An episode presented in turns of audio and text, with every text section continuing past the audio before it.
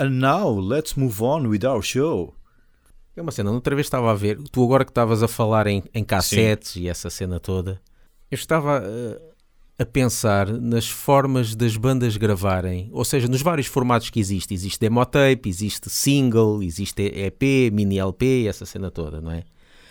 Mas as coisas foram, ao longo do tempo, foram mudando muito. Ou seja, por exemplo, eu estava a pensar, demotapes. Uh, para já, os demotapes, não, não, nunca ouvi falar muito de uhum. demotapes nos anos 70, não é? Demotapes acho que começaram muito nos anos 80, acho que anos 70 nem havia demotapes, porque se calhar também nem havia cassetes, ou, ou se houvesse era em, sei lá, como é que se chama? Uh, bobines, uma coisa assim. Pois, mas não ficava bem para enviar por correio. Exatamente. Mas, por exemplo, as demotapes, nos anos 80 havia aos montes e era em cassete e era um som muito mau, não é? E às vezes era, às vezes era um ensaio, gravava-se um ensaio, era uma demo tape, porque era sempre o, o início da banda.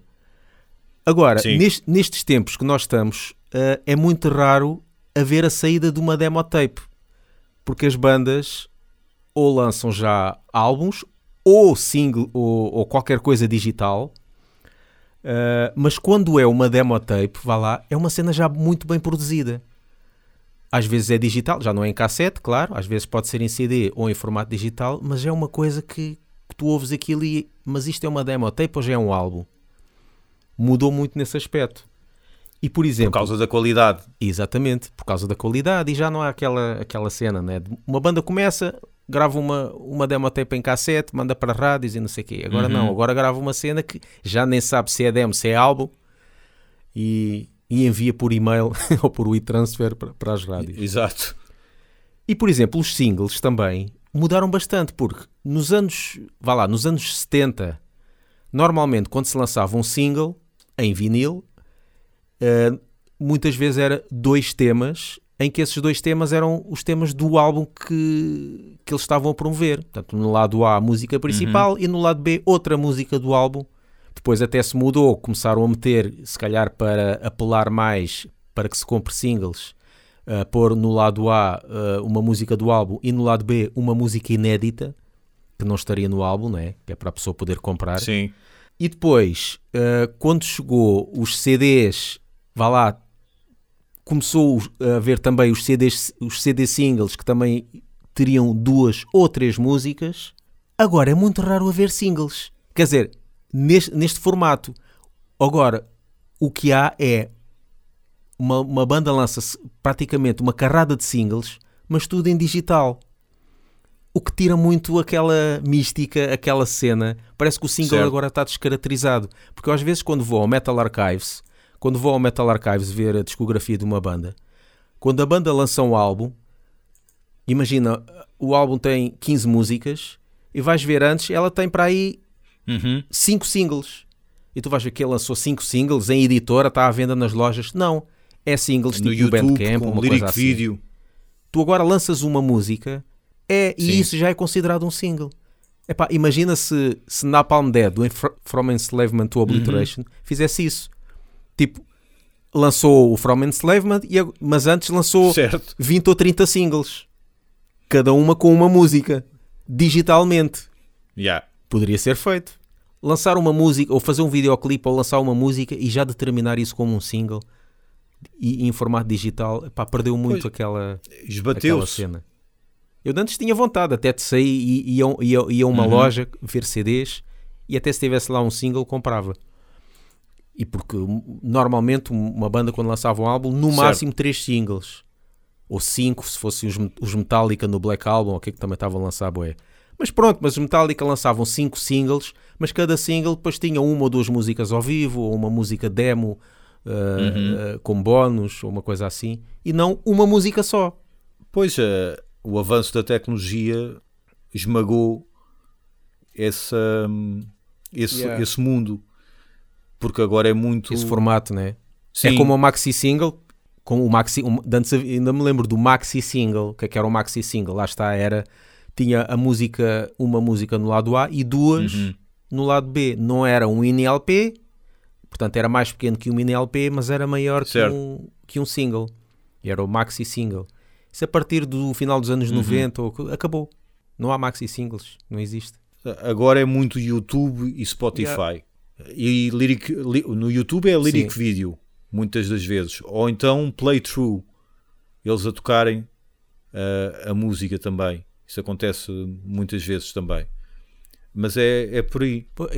É, acredito que para, a, para as editoras já não seria compensatório lançar esses formatos porque seria claramente só de colecionismo. Yeah. Mas agora, determinar o que é que é single, porque eu até vejo no Metal Archives, que para quem não conhece, o Metal Sim. Archives é uma base de dados de todas as discografias, tudo o que há de bandas de metal e discografias, é onde lá quase toda a gente vai tirar informações das bandas, e qualquer pessoa pode uh, registar-se lá e, e adicionar uh, bandas e álbuns e essa cena toda.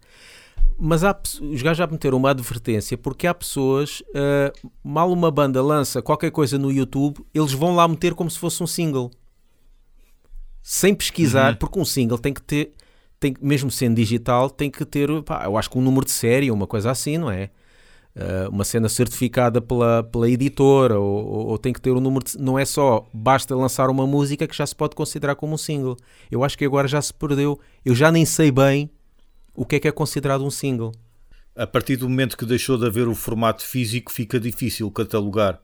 Pois, será que existe número de catálogo para uh, singles digitais? Ainda não fui uhum. pesquisar bem isso.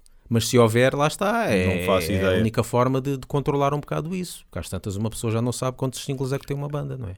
Acho que deixou de haver os singles para passar a haver uma palavra que eu não, que eu não gosto muito, que é avanço o, a música de avanço, palavra ou expressão, melhor dizendo, uma expressão que eu não isso gosto faz muito. Isso é o avanço faz-me lembrar, no, faz lembrar nos anos 90, quando nós tínhamos as Advance Tapes, uma coisa assim, uh, uhum. mas isso uhum. tinha mais a ver com. Sim, com sim. Às vezes não era bem a música que aparecia no álbum, quer dizer, era, mas uma versão demo.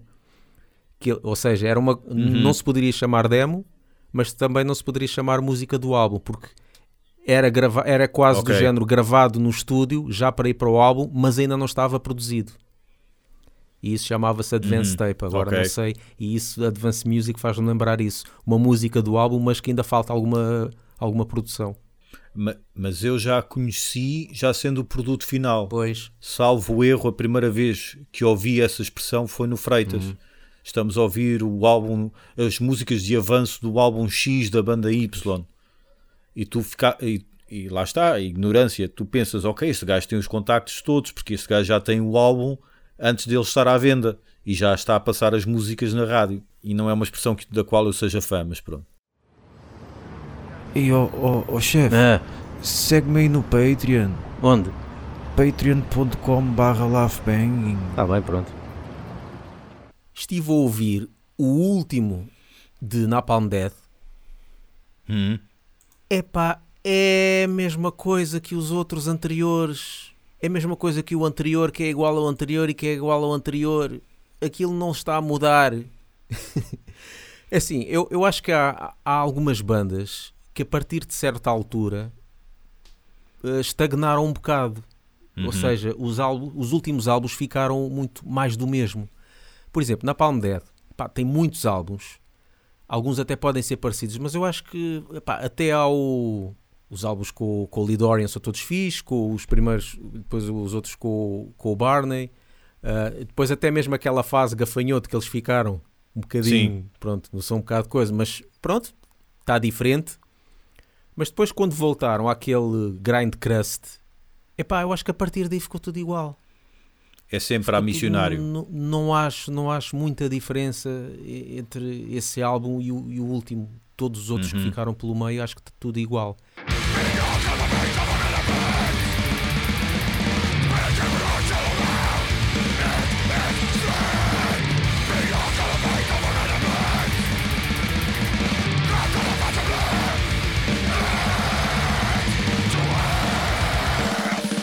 E eu acho que há outras bandas que também, que também ficaram assim. Por exemplo, Iron Maiden.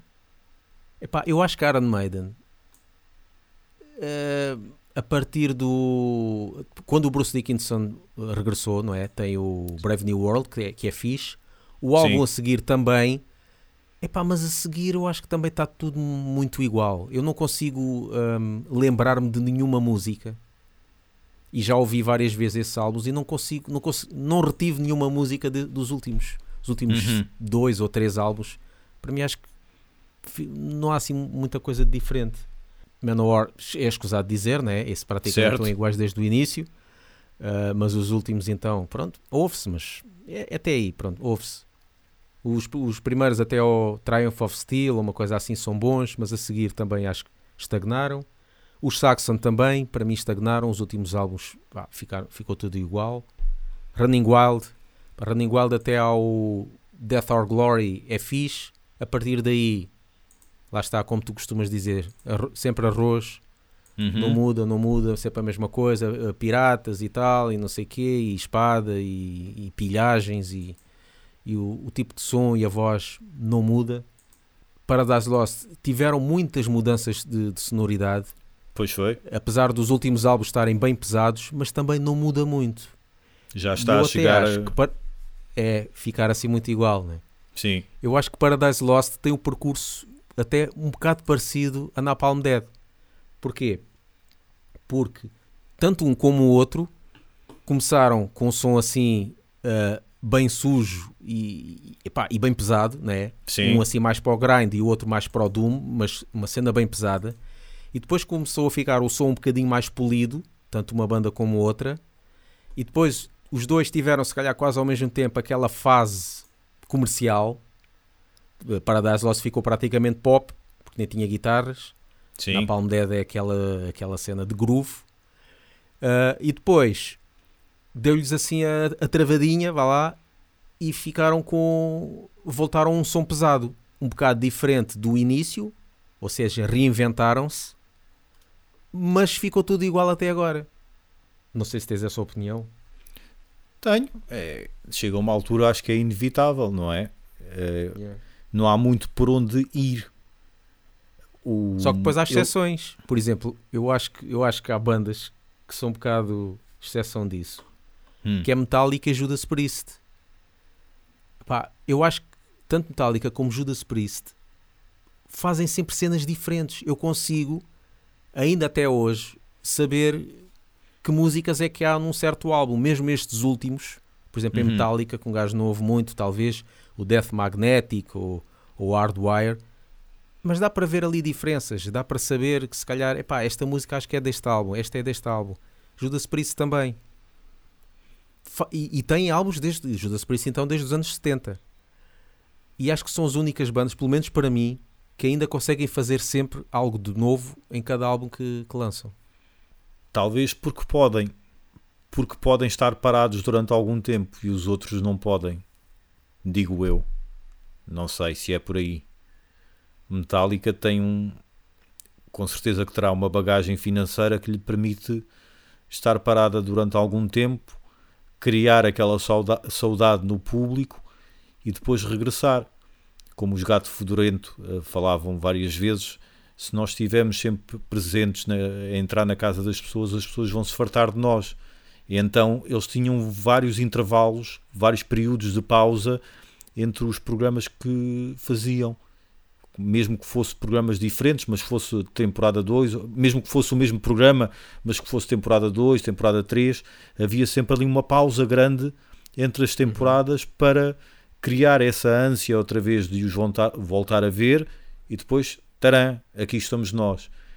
E os Metallica podem, podem parar pois, porque o, o... não vão passar fome, não é? Os outros, já não sei tem que estar sempre a lançar cenas e então provavelmente então a, a, criatividade não dá, exato. Pá, e também Judas Priest, não sei se teve assim também pausas muito grandes, né? Uhum. E uh, também há géneros, há géneros mais limitativos que outros. Não, não se pode esperar que os Napalm de repente lancem um álbum muito diferente daquilo que habitualmente faziam. Epá, sim, mas, mas, mas, mas estás a ver, eles têm muitos álbuns desde o início da carreira até ao sim. Enemy of Music Business ou não sei o quê, Epá, e todos certo. eles são diferentes.